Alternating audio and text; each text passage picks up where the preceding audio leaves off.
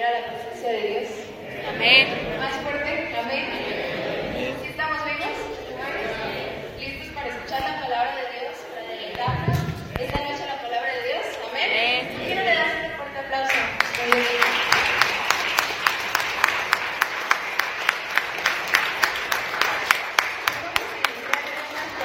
una oración para que sea el Señor todo el tiempo hablando. Amén. Quiere que inclinas tu rostro y le dices, Señor Jesús, en esta hora, Padre mío, primeramente te adoramos, Señor Jesús, te exaltamos, porque tú eres Dios soberano, porque tú eres Dios sobrenatural, Padre. Esta tarde, Señor, queremos escuchar tu palabra, queremos salir edificados de tu casa, Padre mío. Yo te pido, Señor, que pongas en nosotros un corazón dispuesto, Padre, un corazón Prepara nuestros que esté dispuesto a escuchar corazón. tu voz, Señor. Que no nada más seamos oidores, sino también hacedores de tu palabra, Señor Jesús. Que seas tú obrando esta tarde, Padre, y que sea conforme a tu preciosa voluntad, Señor. En tu nombre oramos. Amén. Yo te voy a pedir, hermano, que en tu Biblia me acompañes en el libro de Reyes. Primera de Reyes, por favor, capítulo 1. Cuando lo tengas, le puedes dar un gloria a Dios. Capítulo 1, versículo 5. Y yo te voy diciendo los demás versículos. Amén. La palabra de Dios en Primera de Reyes, capítulo 1, versículo 5. Entonces Adonías, hijo de Jaquín, se rebeló diciendo, yo reinaré. Y se hizo de carros y de gente de a caballos y de cincuenta hombres que corriesen delante de él. Vamos al versículo 39, hermano, por favor. Dice la palabra de Dios, y tomando el sacerdote Sadoc el cuerno de aceite del tabernáculo, ungió a Salomón y tocaron trompeta, y dijo todo el pueblo, viva el rey Salomón. Vamos al último versículo, capítulo, perdón, versículo 49. Entonces se estremecieron y se levantaron todos los convidados que estaban con Adonías y se fue cada uno por su camino. Puedes tomar tu lugar.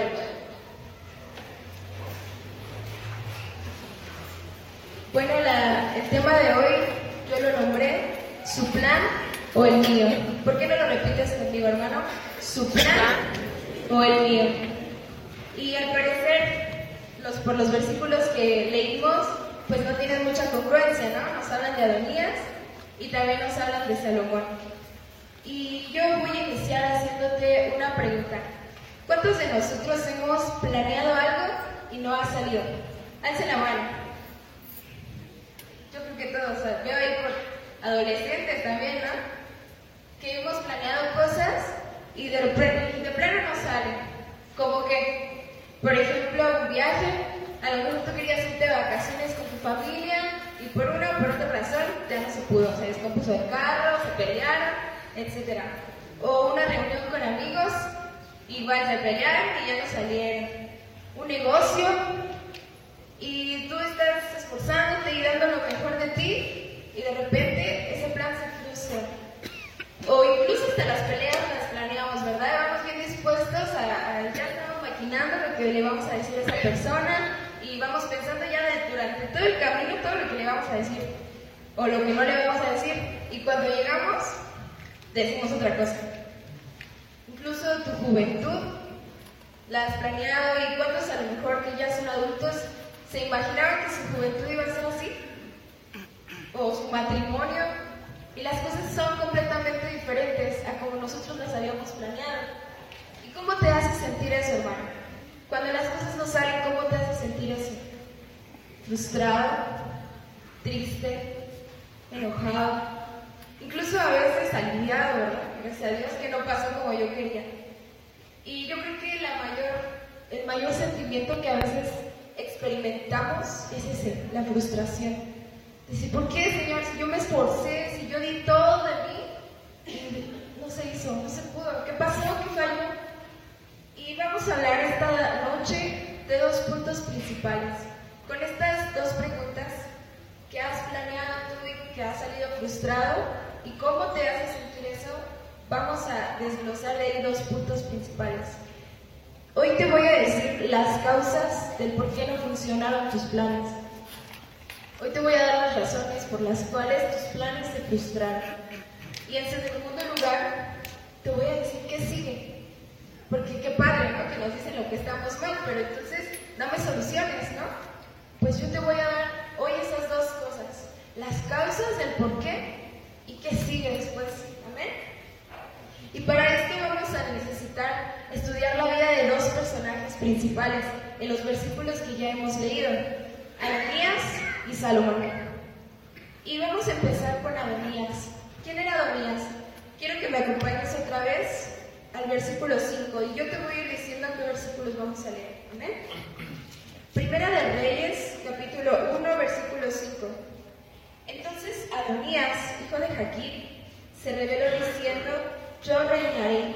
Y se hizo de carros y de gente de caballo y de cincuenta hombres que corriesen delante de él. Versículo 7. Y se había puesto de acuerdo con Joab, hijo de Sarbia, y con el sacerdote Abiatar, los cuales ayudaban a Adonías. Versículo 9. Y matando a Adonías ovejas y vacas y animales gordos, junto a la peña de Solet, la cual está cerca de la fuente de Rogel, Convidó a todos sus hermanos, los hijos del rey, y todos los varones de Judá, los siervos del rey. Último versículo, versículo 10, dice, pero no convidó al profeta Natán, ni a Benaía, ni a los grandes, ni a Salomón, su hermano. Y para iniciar necesitamos estudiar el carácter de Adonías. Con estos versículos yo creo que nos habla mucho de quién era Adonías. Desde el versículo 5 nos dice que él dijo, yo reinaré. Para empezar, Adonías ya se había autoproclamado rey, ¿no? Y de los versículos que acabamos de leer, todo estaba fluyendo. Él ya estaba como rey, él ya se, se sentaba a la mesa con los líderes de Israel. Él ya había matado, había hecho sacrificios. Y todo le pintaba bien a Adonías, ¿estás de acuerdo? Todo conforme él quería, porque él quería ser rey y él se autoproclamó rey. Y todo le estaba funcionando muy bien. Hasta este punto, Adonías ya sentía que Israel era para él. También en el versículo 5, Adonías tomaba sus propias decisiones sin consultar a nadie. Él dice, yo reinaré. En ningún momento nos habla de que a lo mejor fue consultó con el sacerdote o con David. David, eh, Adonías era el hijo de David en ese momento, en este contexto de la historia, David ya estaba a punto de morir y estaba en esta lucha entre saber quién se iba a quedar como el siguiente rey de Israel. Entonces Adonías sale y dice, yo quiero. Entonces Adonías vemos que su carácter era que él tomaba el control sin importarle nada. Era probablemente el tercer hijo de, de David. Los primeros dos eran Amor y Absalón. Y si hemos leído los libros anteriores, sabemos que para este punto los dos ya habían fallecido. Entonces, aparentemente, a quien le correspondía el trono era Adonías. Y bueno, también dice la Biblia en el versículo 6 que él era de buen parecer, era agradable. Y también dice que nació después de Absalón. Por lo tanto, probablemente tenía una edad pues considerable para poder gobernar. Entonces Adonías tenía todo este perfil que a lo mejor, pues con la razón sí cumplía, ¿no? Y se sentía apto, se sentía el apto para decir yo voy a reinar, para tomar y su razón le decía que él estaba listo para reinar, que por su edad, que por su capacidad, que por su buen parecer, a lo mejor por su carisma, él podía reinar en Israel. Y así como mejor le parecía. En el versículo 7 vemos que aquí se sienta con los líderes de Israel, que era Joab y Abiatar. Joab era el jefe de del ejército. Amén. Y Abiatar era el sacerdote eran líderes de Israel. Eran gente que había estado muy cerca de David y que los habían apoyado. Entonces, él se sentaba, él se codeaba con toda esta gente importante. que en el versículo 7 nos dice que le ayudaba. Amén.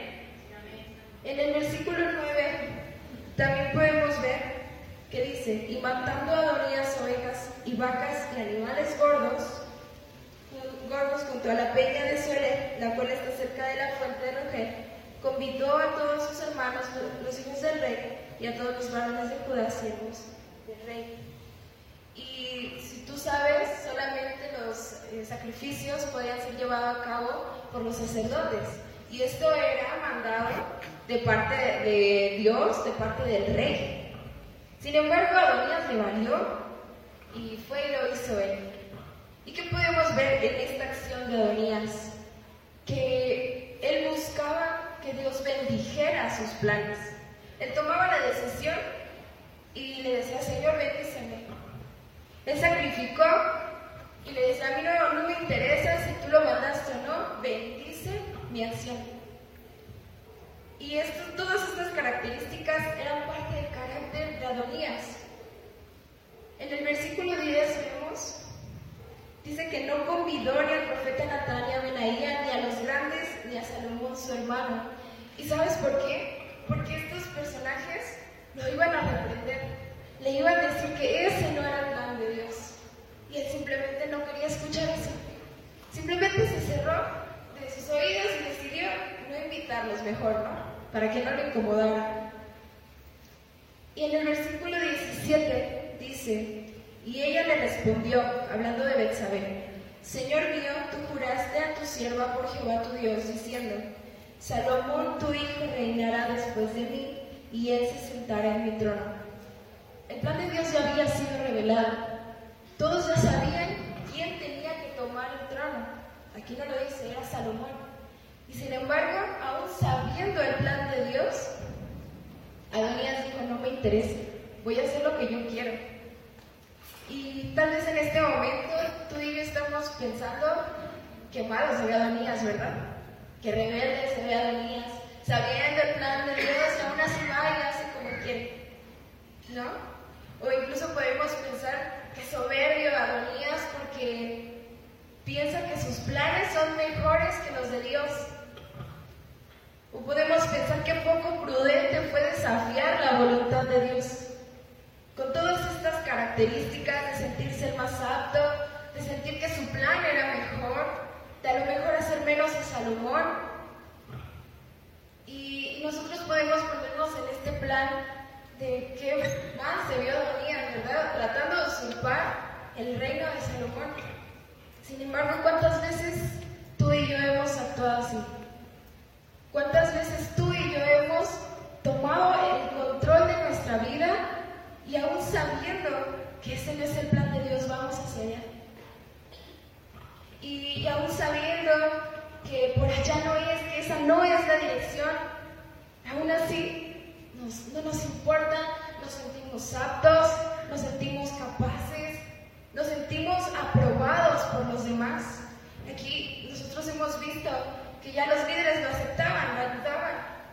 Él estaba buscando la aprobación de los líderes, no de Dios. Él estaba buscando que los líderes lo ayudaran, estaba dependiendo de ellos, no de Dios. Y a veces tú y yo actuamos así. Y a veces tú y yo tomamos esta, este papel soberbio. Qué fuerte se escucha, ¿no? Soy soberbio delante de Dios, se escucha muy fuerte. Y tal vez no lo decimos con palabras, pero ¿qué tal nuestras acciones? ¿No? Y nosotros vivimos conforme a nuestra voluntad y nosotros vivimos conforme a nuestro corazón. ¿Cuántos de aquí saben que el corazón es engañoso? Amén. Amén. Y aún así, ¿qué haces? ¿Qué hacemos? Y el mundo nos dice, Sigue tu sueño, sigue tu corazón, escucha tu corazón. Pero ¿qué dice la palabra? Que el corazón es engañoso. Y el mundo te dice, tú puedes con todo ser mejor y éxito. ¿Y qué nos dice la palabra? Tú no puedes hacer nada sin la mano de Dios. Y tal vez lo sabemos, pero no es una convicción en nuestra vida. No lo vivimos realmente, lo sabemos, lo escuchamos mil veces, pero no lo vivimos. Y a lo mejor en algunas áreas de nuestra vida sí, pero en otras no. Y entonces se frustran tus planes. Y a veces nosotros seguimos planeando sin consultar a Dios y simplemente le decimos, tú bendice, Señor, tú bendice, tú bendice. ¿Cuántos de aquí a lo mejor ya planeamos nuestro siguiente año? ¿No? Y, y estamos terminando ya este año y estás viendo qué hiciste, qué no hiciste y qué puedes mejorar. Y no te has tomado el tiempo para preguntarle, Señor, ¿qué sigue? ¿Qué sigue? ¿Hacia dónde voy? ¿Cuál es el camino que quieres que siga? Y simplemente caminas y caminas y caminas. Y nos aferramos a lo que nosotros pensamos. Nos aferramos al que yo quiero, al que yo puedo, al que yo merezco, al que yo necesito. Hermano, ¿cuántos de aquí han nacido de nuevo? ¿Cuántos de aquí han recibido ya Cristo? Bastantes, yo creo que la mayoría, o si no es que todos. Yo te voy a decir algo, hermano. Tú no recibiste a Cristo y Él no te dio una segunda oportunidad de vida para ir y hacer y deshacer otra vez. Si Él te sacó del mundo, fue para que ahora tú le glorifiques a Él. Porque ahora tú vas a llevar su nombre en alto. No para que tú tomes y tomes decisiones y tú hagas y hagas y hagas. Y, y sabes, nosotros cuestionamos a veces a Dios y decimos, es que ¿por qué? ¿Por qué no me salen bien las cosas? ¿Por qué si yo me esfuerzo? Pues que no estás conmigo, no te veo. Y creemos que Dios es malo. Pero realmente son frutos, frutos nuestros, frutos de no seguir el plan de Dios, de no someternos a Dios, de creernos mejores que Dios, de creer que nuestros planes son mejores que los del Señor. Y vamos al versículo 49, hermano, por favor. Amén. Dice así, ellos entonces se estremecieron y se levantaron todos los convidados que estaban con Adonías y se fue cada uno por su camino. Todos los convidados que estaban con Adonías le dejaron. Y sabes qué, cada uno se fue por su camino. ¿Y sabes por qué, hermano? Porque cuando algo no proviene de Dios, es frustrado, es desvanecido, se esparce. Un día está y al otro ya no está. Y, y vemos que momentos antes, pues Adonías estaba en lo más alto, ¿no? Adonías ya se sentía el rey de Israel y se codeaba con los más importantes de Israel, con los líderes del ejército, con los sacerdotes y con los hijos del rey. ¿Te imaginas qué tan seguro se sentía Adonías? Y de repente ya no había nadie. Todo lo que él aparentemente había construido fue derribado. Todo se esparció. ¿Y sabes por qué? Porque cuando los planes no vienen de Dios, son frustrados, hermano. Y si tú buscas en internet la palabra frustración, tú vas a encontrar que es impedir que un proyecto o plan ocurra como se desea. Medita en esto, hermano. Impedir que un proyecto o plan ocurra como se desea. A veces vemos que las puertas se nos cierran y se nos cierran y se nos cierran y ahí seguimos. Y ahí seguimos buscando y buscando y buscando y peleando con nuestras propias fuerzas y echándole bronca al Señor y diciéndole, pero ¿por qué? Hermano, no seas necio cuando los planes de Dios, los planes de Dios dan fruto. Cuando algo no proviene de Dios es esparcido, hermano. Es esparcido. ¿Y sabes por qué? No para molestarte, porque Él es bueno. Y porque tú no sabes lo que viene después.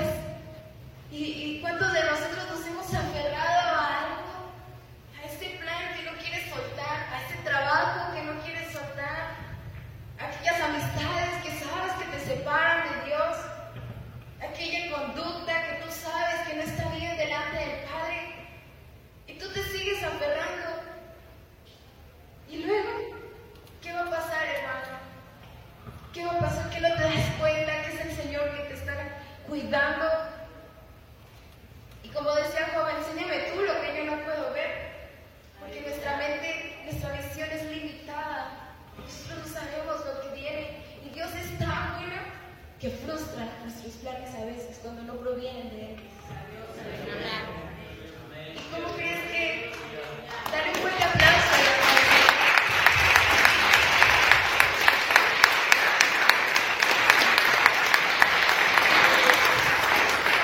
¿Cómo crees que se sentía Adonías?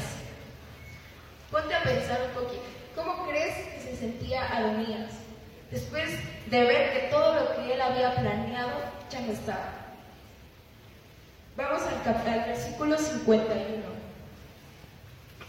Dice, y se lo hicieron saber a Salomón diciendo, he aquí que Adonías tiene miedo del rey Salomón, pues se ha sido de los cuervos del altar diciendo, júreme hoy el rey Salomón que no matará espada a su siervo. Adonías tenía miedo. Adonías probablemente tenía incertidumbre de saber si Salomón lo iba a matar o no. Adonías a lo mejor se sentía avergonzado delante de todos los que él ya se había proclamado rey. Tal vez estaba avergonzado, desanimado. A lo mejor estaba pensando, ¿y ahora qué? ¿Qué sigue? Este era mi plan de vida. ¿Y ahora qué viene? Se sentía a lo mejor sin rumbo. Había amargura en su corazón. Había envidia. Porque cuando tú y yo nos estamos enfocando en los demás, viene la, la amargura, viene la envidia. Pero eso es porque tú no conoces el propósito de Dios para tu vida. Amén. Y Adonis se sentía así. Y, y así nos hemos sentido a veces nosotros, con, desánimo, avergonzados, con miedo, con incertidumbre de saber qué va a pasar, ahora qué voy a hacer. Si es de cierto dependía de mi futuro. Y así nos sentimos a veces nosotros. Y yo leía esta frase. Cuando te sales del orden divino, todo el fruto que produzcas estará fuera de orden. Cuando te sales del orden divino, todo el fruto que produzcas estará fuera de orden. Tal vez tú podrás seguir haciendo cosas y esforzándote y tal vez sí vas a tener frutos, pero ese no es tu plan, ese no es el propósito de Dios para ti. Y esos frutos que, están, que estás teniendo están fuera del orden de Dios, están fuera del propósito de Dios. Entonces tú comienzas a vivir una vida porque nuestros planes son así, limitados. Y te hace vivir separado de Dios, te hace vivir con amargura. Y bueno, vamos a dejar ya el pobre. Y vamos a empezar a, a estudiar a la otra persona, a Salomón. Vamos al versículo 17, por favor.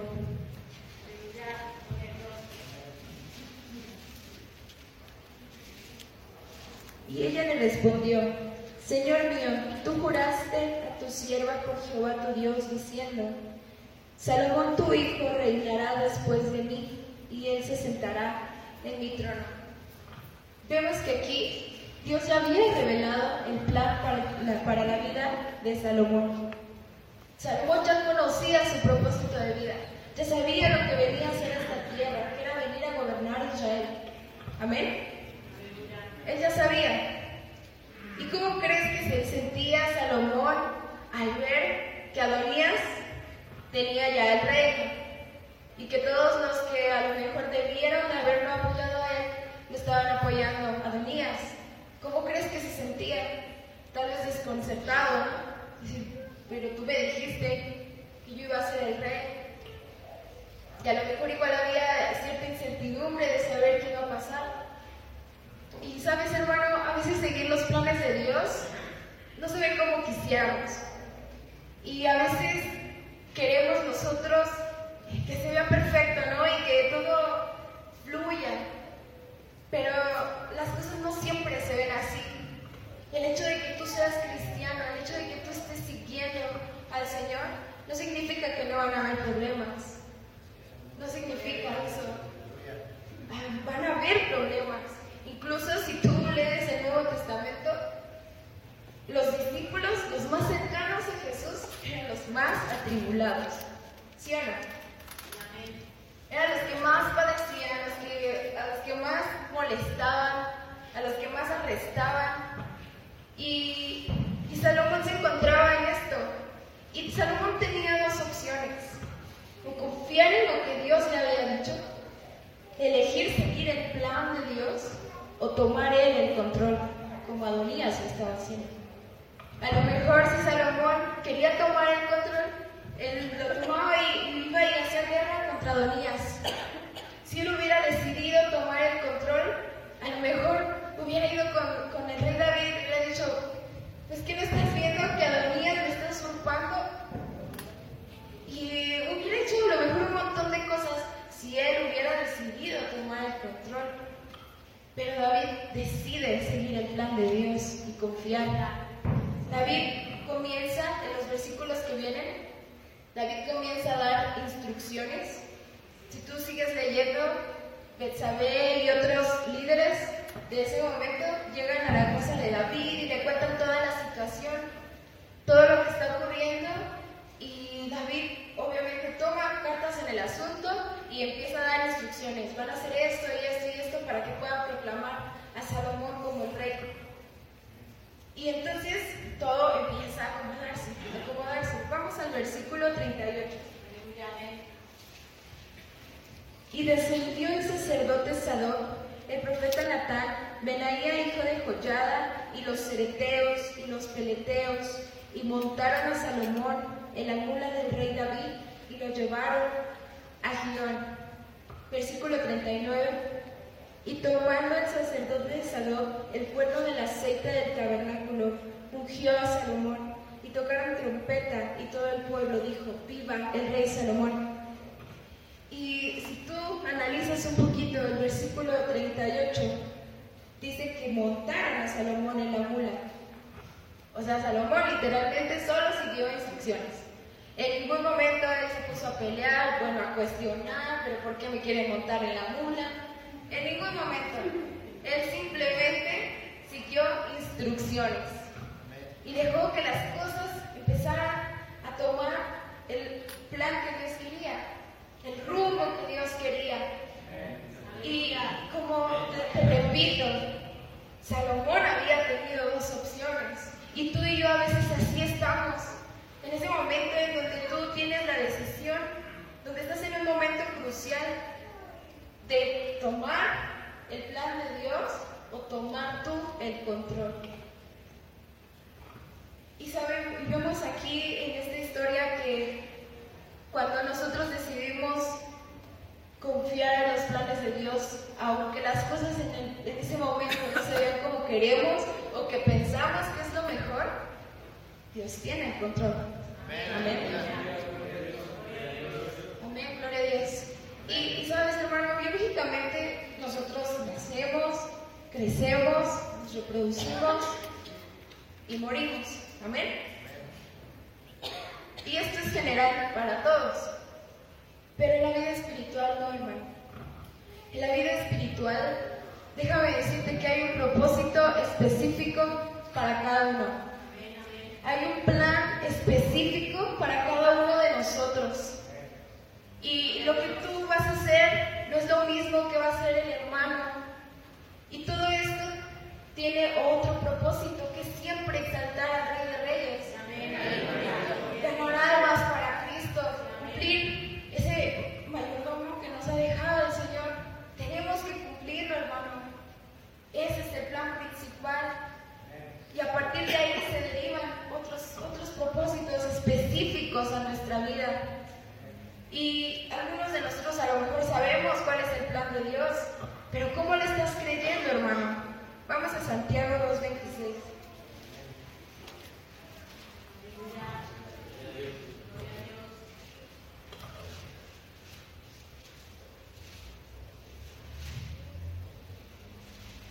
Amén, gloria a Dios.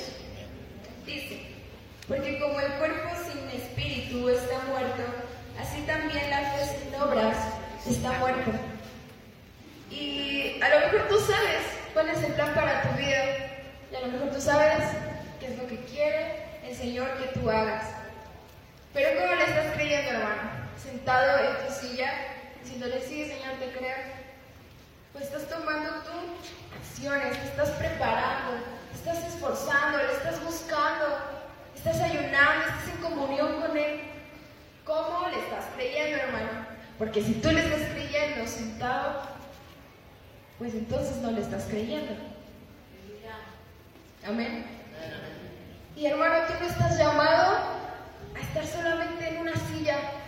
Tú no estás llamado, hermano, a solamente venir cada domingo, cada viernes, cada oración, cada culto y sentarte. Tú estás llamado a un plan, a un propósito, a una misión. ¿Y sabes por qué a veces estamos apagados? Porque no conocemos ese plan para nuestra vida. Porque nos falta estar en comunión con el Señor porque no le estamos creyendo y a veces cuestionamos a Dios y le decimos, ¿por qué no llega lo que tú me prometiste? ¿Me mentiste? ¿O cómo? ¿Qué le decimos a Dios? Hermano, tal vez tú no le estás creyendo bien. Tal vez tú no estás teniendo acciones que demuestran que le crees. ¿Qué acciones puedes tomar tú para demostrar que le crees? Si a lo mejor alguno de aquí el Señor le dijo que que va a levantar una iglesia. ¿Te estás preparando, hermano? ¿Estás yendo a un instituto? ¿Estás estudiando la Biblia? Y yo no dudo que Dios pueda levantar a siervos sin ningún estudio. Pero qué mejor que estar preparados. Amén, amén, amén. O a lo mejor el Señor te dijo, tu plan de vida es que tú seas un empresario para que por medio de esas empresas tú puedas alcanzar a la gente. Pero estás acostado, sin trabajar, entonces no le estás creyendo. Y entonces no estás viviendo una vida de propósito. Y entonces todo lo que tú hagas se va a frustrar. Y todo ese fruto que tú vas a tener va a ser fuera del orden divino. Porque ese no es tu plan. Y, yo he conocido a mucha gente, incluso lo he pasado, que vamos a la escuela, al trabajo y todo lo vemos como una rutina y nada nos apasiona y todo el tiempo estamos apáticos. ¿Te has preguntado por qué? ¿Por qué no estás viviendo en tu plan? ¿Por qué tú no estás viviendo una vida de propósito? El Señor te llamó a hacer algo diferente, hermano. Sí, amén. Desde el momento en el que tú le recibiste a Cristo, en ese momento de que tú decidiste rendirle tu vida al Señor, a partir de ese momento, tú ya no tienes derecho y no me malentiendan, hermano, no es que el Señor nos obliga, pero dice la palabra de Dios que somos esclavos por amor. Aleluya, amén. Y, y si a lo mejor esta, esta idea a mí se me queda muy grabada, si esa segunda oportunidad que el Señor me dio a mí, ¿cómo la estoy viviendo? ¿Como yo quiero? ¿Como yo quiero, hermano? ¿Como a mí mejor me parece? ¿O realmente estoy ocupando esa segunda oportunidad para glorificar a Dios. Porque ¿cómo veniste a los pies de Cristo? Yo personalmente vine muy mal, vine en depresión, vine en ansiedad, a pesar de que yo era muy chiquita, me pasaba todo eso. Y yo no creo que tú hayas llegado a los pies de Dios así. Qué bueno que fue, a lo mejor sí fue así. Pero la mayoría de nosotros llegamos al Señor mal. ¿Por qué llegaste mal? Por todas esas decisiones que te llevaron a ese punto. Entonces, ¿por qué quieres seguir viviendo conforme a esas decisiones? Y sabes, hermano, a veces sí es muy difícil sujetar nuestro corazón. A veces sí es muy difícil unificar nuestro corazón al del Señor. Porque somos carne, porque vemos, estamos en contacto con todo lo de allá afuera, con nuestros propios con nuestro mismo corazón engañoso. Y así estamos viviendo, hermano, pero por eso tú tienes que ir todos los días a la presencia de Dios, para que todos los días tu corazón pueda unirse un poco más, un poco más al Señor. Y dice la palabra, hermano, que tú y yo tenemos que negarnos, que si alguno quiere seguir a Cristo, tiene que negarse. Y eso no es fácil. Eso no es fácil, no a todos nos gusta soltar aquello, o no a todos eh, va a ser lo más cómodo. Y quiero que vayamos a Lucas 5.5, por favor.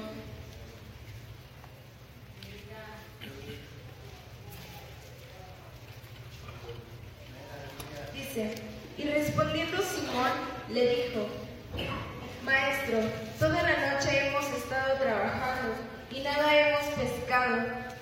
palabra echaré la red. Y habiéndolo hecho, encerraron gran cantidad de peces y su red se, se rompía. Versículo 8. Viendo esto, Simón Pedro cayó de rodillas ante Jesús diciendo, apártate de mí, Señor, porque soy hombre pecador. Y aquí vemos, ¿no? Como Pedro ya llevaba toda la noche pescando. Y, ¿sabes, hermano? Muchas veces no va a ser lo más ¿eh? A lo mejor vas a venir cansado y, y tú vas a tener dos opciones. O decidir meterte a tu cuarto a orar o irte a dormir. Y muchas veces no va a ser lo más cómodo, ¿verdad? O a lo mejor vienes del trabajo, de la escuela ahorita, y tú quieres pasar a comer, pero tú tienes dos opciones. O ir a comer o venir a buscar la presencia de Dios. Muchas veces no va a ser lo que nosotros queremos y nos va a costar y nos va a doler. Pero su plan es lo mejor y aquí vemos. Y habiéndolo hecho, encerraron gran cantidad de peces y su red se rompía. Si o no, los planes de Dios siempre son mejores. Amén. Amén, gloria a Dios, hermano. Y, y aquí a lo mejor, como decía Pedro, ¿no? ya hemos trabajado, ya, ya hice todo, pero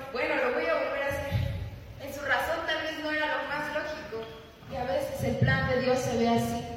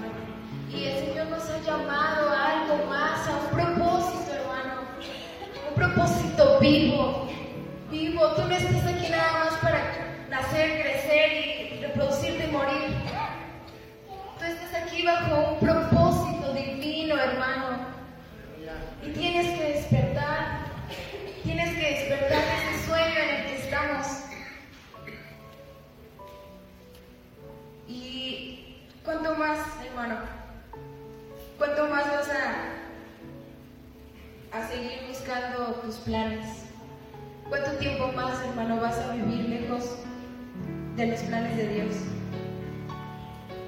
Y yo te invito a que tú te pongas de pie.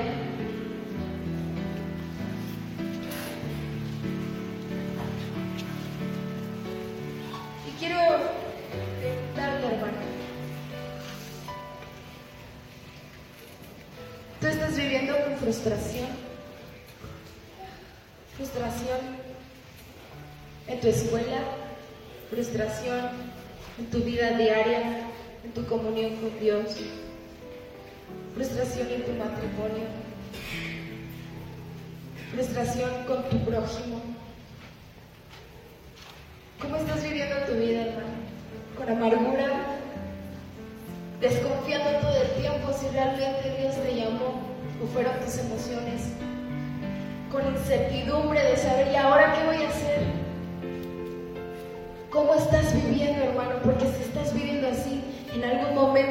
dejaste de escuchar la instrucción de Dios. En algún momento te perdiste. Y ¿sabes qué, hermano? Lo maravilloso de nuestro Dios es que nos da oportunidades. Dice la palabra de Dios que su misericordia y su fidelidad se renuevan todos los días. Y vemos otra vez el carácter de Dios tan bueno, tan misericordioso, llamándonos. Hermano, y hoy yo te animo a elegir los planes de Dios, a vivir, hermano, bajo un propósito, a vivir, hermano, el plan que Dios tiene para ti, a vivir esa segunda oportunidad con el verdadero objetivo por el que se te dio. Y ninguna edad está exenta, ninguna edad está exenta. Y yo te pido que si tú a lo mejor has estado viviendo en frustración, en amargura, viviendo los planes tuyos. Y ya no quieres, y ya no quieres más, yo te invito a que pases al frente. Y los demás podemos seguir con nuestros ojos cerrados, que si tú hoy decides seguir los planes de Dios, yo invito, yo te